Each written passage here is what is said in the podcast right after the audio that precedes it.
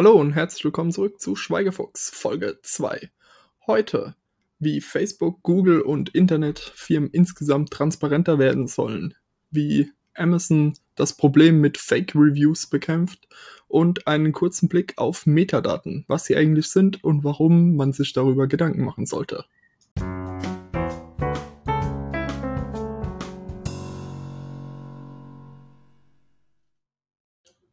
Habt ihr euch auch schon immer gefragt, wer das eigentlich ist, der diese ganzen Amazon-Reviews zurücklässt, der fünf Sterne für Produkte gibt, bei denen man schon bei den Bildern sich fragt, wie überhaupt jemand dieses Produkt gekauft hat? Nun, BuzzFeed hat sich diesem Thema mal angenommen und hat sich tiefer in diese ganze Geschichte mal eingearbeitet. Und die haben dort, ja, entdeckt, dass sich dort ein ganzer Ring an Händlern und Reviewern zusammengetan hat, die sich über Facebook und andere Kommunikationsmittel vernetzt haben und die regelmäßig viel Geld dafür bezahlen, dass ihre Produkte ähm, ja, deutlich besser dastehen im Amazon-Ranking.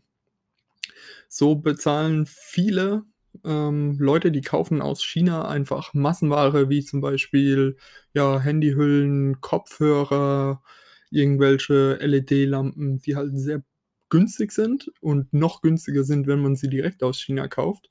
Dann, um ihre Produkte auf Amazon loszuwerden, da sie ja noch bisher keine verkauften Produkte haben oder dieses Produkt in eine Kategorie antritt, in der es schon sehr, sehr viele andere Produkte gibt, bezahlen sie Leute dafür, dass sie dieses Produkt ähm, ja, reviewen. Wie funktioniert das Ganze? Nun, mittlerweile ist es wichtig geworden, dass ein Review diesen Stempel hat, ähm, dass es ein verifizierter Kauf ist. Heißt, dass das Produkt über Amazon gekauft wurde von dem Kunden. Also gehen die, ähm, gehen die Reviewer her und kaufen das Produkt, kriegen das zugeschickt, schreiben eine 5-Sterne-Bewertung und bekommen dann anschließend ähm, den Kaufpreis über zum Beispiel PayPal von dem Händler zurückerstattet und können sich dann ja das Produkt noch behalten, bekommen meistens noch so 2, 3 Euro obendrauf und haben damit Gewinn gemacht. Ähm, wirklich toll ist das natürlich für uns normale Kunden überhaupt nicht, denn wir haben damit das Problem, dass da Reviews aufkommen für Produkte, die vermutlich überhaupt nicht so gut sind, wie sie hier bewertet wurden weil, ähm ja, weil halt da einfach Reviews gekauft wurden. Ähm, wirklich was dagegen machen können, ist schwer. Was man selbst als Konsument natürlich machen kann, ist besonders, ähm, ein Augenmerk auf negativ gehandelte Reviews legen. Aber genau da, das hat diese Branche natürlich auch erkannt, gibt es wiederum einen Haken und die Händler bezahlen auch Reviewer dafür, dass sie andere Produkte sich äh, anschauen, die kaufen, denen eine Ein-Sterne-Bewertung geben und dafür auch dann Geld kassieren. Also man kann noch nicht mal mehr, den, man kann weder den 5 noch den 1-Sterne-Reviews wirklich vertrauen heutzutage. Vor allen Dingen, wenn ein Produkt sehr, sehr neu ist, was für ähm, uns Kunden schwer nachzuvollziehen ist, ähm, ob ein Produkt jetzt erst neu auf Amazon gelistet wurde. Das kann man ja eigentlich fast gar nicht rausfinden, außer wenn man sieht, wann denn die ersten Reviews darunter geschrieben wurden und wenn dann da eine sehr hohe Anzahl an sehr positiven Reviews dasteht. Da kann man sich so ein bisschen als Konsument ähm, dran orientieren und versuchen, ähm, sich vor, ja, vor ähm, ja, falschen vor Wölfen in Schafskleidung zu sichern. Ähm, was anderes, was man natürlich machen sollte, ist die Produkte selbst zu reviewen, um damit ein bisschen, ja, einen Ausgleich zu schaffen gegen solche schlimmen Reviewer. Ähm, oft hat man aber auch gar nichts zu sagen, kann ich vollkommen nachvollziehen. Ich bewerte vielleicht auch ähm, eins von 20 Produkten, das ich so auf Amazon kaufe.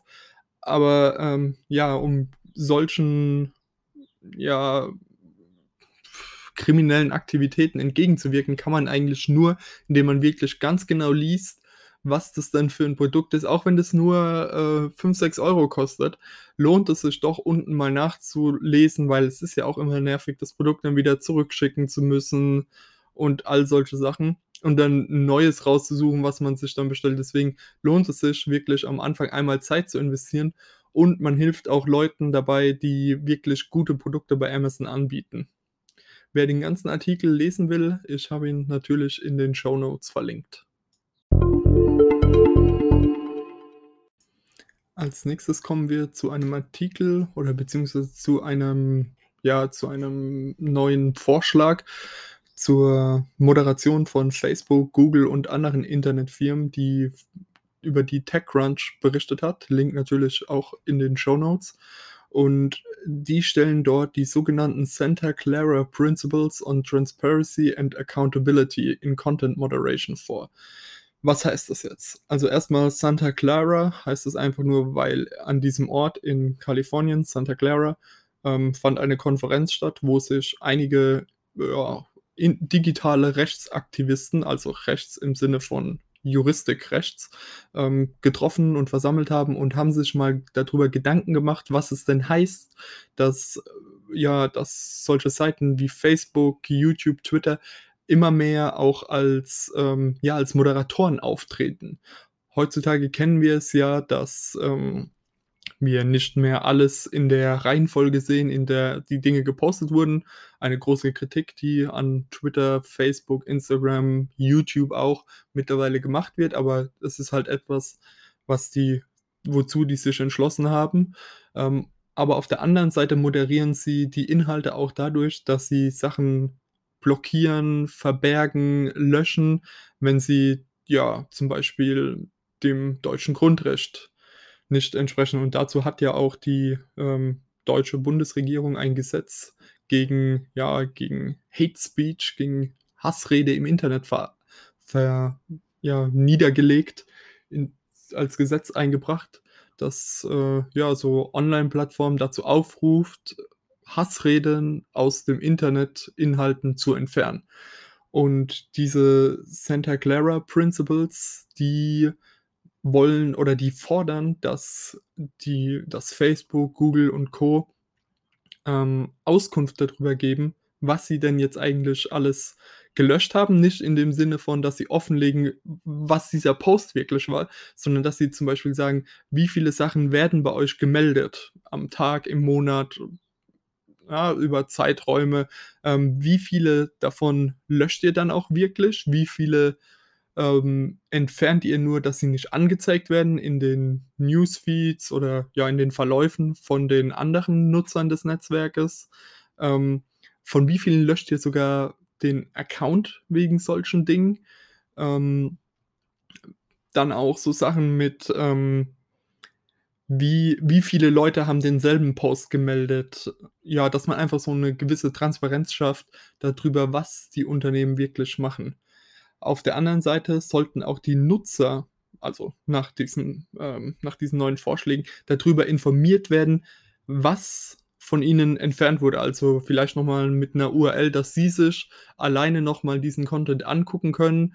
Ähm, dann am besten noch mit dem Grund dazu, warum das entfernt wurde und auch der Hinweis zum Beispiel auf einen entsprechenden Gesetzestext oder, ähm, die AGBs des Unternehmens, dass eben derjenige weiß: „Okay, es wurde was von mir entfernt und hier ist der Grund, warum es entfernt wurde.“ Und als letzten Schritt, das ist ja, die fordern praktisch 3 Dinge. Das sind einmal Offenlegung von Allgemeindaten, Informieren der betroffenen Nutzer und dann zum Schluss, ähm, der Einspruch erheben, dass die die Nutzer, die davon betroffen sind, dass die ein Recht da drauf bekommen, Einspruch gegen dieses Entfernen ihres eigenen Contents, ihrer Inhalte, ihrer Meinung, ihrer Gedanken Einspruch einzulegen. Das heißt ja, im Allgemeinen macht eine Firma wie Facebook, wie Google macht das nicht über Menschen, die sich da hinsetzen und jeden einzelnen Facebook, äh, Post oder Kommentar sich durchlesen und nicht jedes YouTube-Video, äh, sich anschauen. Dafür ist die Menge einfach viel, viel, viel zu groß, sondern die haben dafür Algorithmen geschrieben, die diese Sachen mehr oder weniger gut herausfiltern.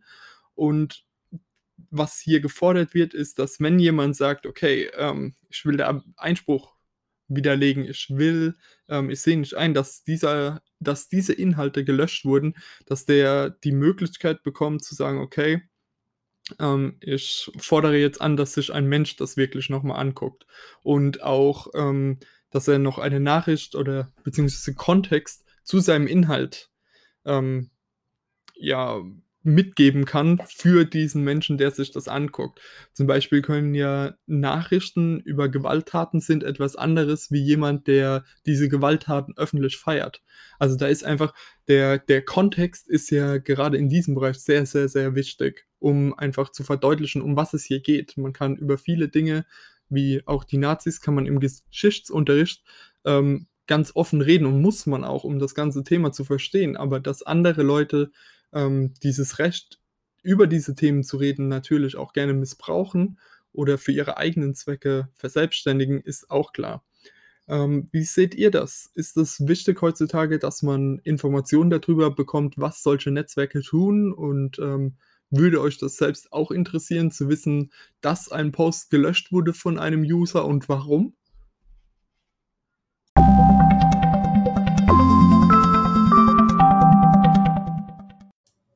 Und als letztes Thema möchte ich noch über eine Sache reden, die mir selbst sehr, sehr wichtig ist und von der ich gemerkt habe, dass da wenige Leute sich gar nichts drunter vorstellen können oder den Begriff zwar schon mal gehört haben, aber sich vielleicht noch nie tiefergehend damit beschäftigt haben. Und zwar ist es der Begriff oder das Konzept der Metadaten. Grundsätzlich sind Metadaten Daten über Daten. Heißt, hier geht es um Kontext. Wir nehmen als einfaches Beispiel einen Telefonanruf. Alles, was ich während des Telefongesprächs sage, ist der Inhalt, also die eigentlichen Daten dieses Telefonanrufs. Aber nur damit habe ich ja noch lange kein Telefongespräch. Ich brauche eine eigene Telefonnummer, von der aus ich anrufe. Ich brauche jemanden, der angerufen wird, also der Empfänger der Nachricht ist oder der der Gesprächspartner im Fall von einem Telefon ist. Ich brauche ähm, ja dann gibt es natürlich daraus ableiten sich eine Dauer. Wie lange haben wir denn telefoniert? Ähm, dann könnte man auch sagen noch, wie oft telefonieren diese beiden zusammen? Ähm, um welche Uhrzeit telefonieren diese beiden?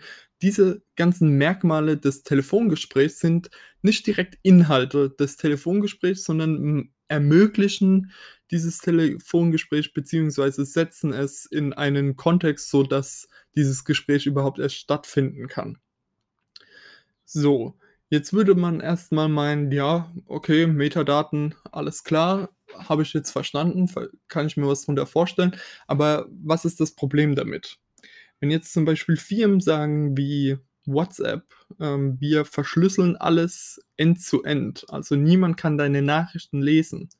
Aber es kann zum Beispiel jeder lesen, dass du mit Person A oder B schreibst und wie oft du mit der Person schreibst. Und dann natürlich auch noch, dass du ihr viele Bilder schickst oder viele Sprachaufnahmen schickst ähm, oder Videos. Aber ohne den Inhalt dieser Videos zu kennen, kann man davon dann doch ganz schön viel, ja, kann man viel daraus schließen. Zum Beispiel könnte man sich Dinge vorstellen wie in den USA, ähm, wenn jemand Abtreibungskliniken anruft oder eine Abtreibungsklinik anruft und ähm, dann könnte man sich vorstellen, dass gegen ihn deshalb diskriminiert werden könnte oder aber, dass man ein Profil über diese Person erstellen kann.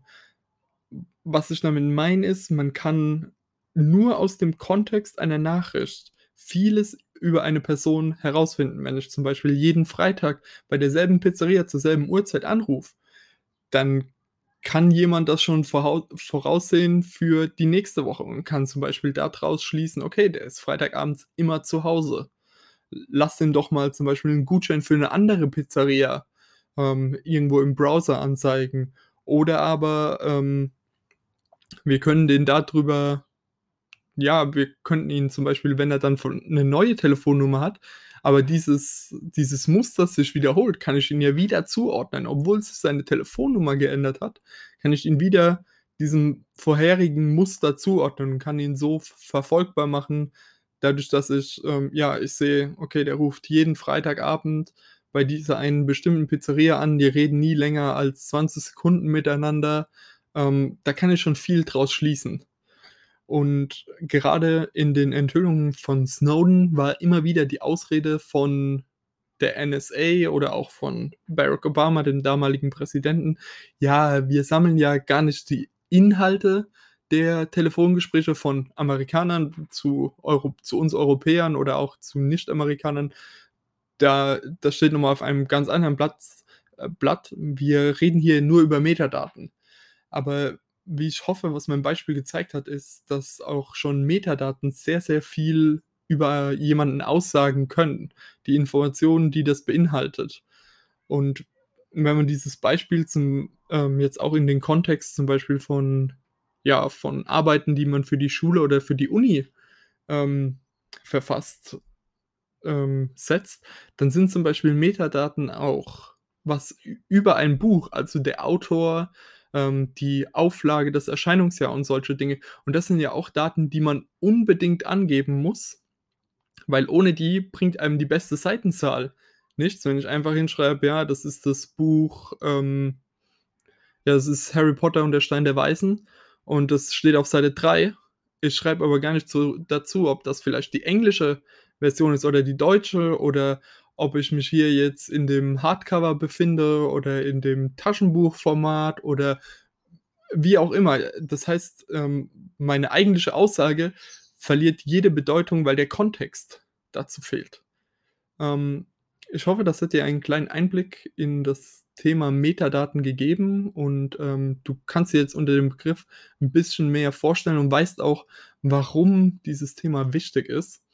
Ähm, und lass mich wissen, ob du gerne in Zukunft mehr so kleine Erklärungen zu verschiedenen Themen hören willst. Tschüss und bis nächste Woche.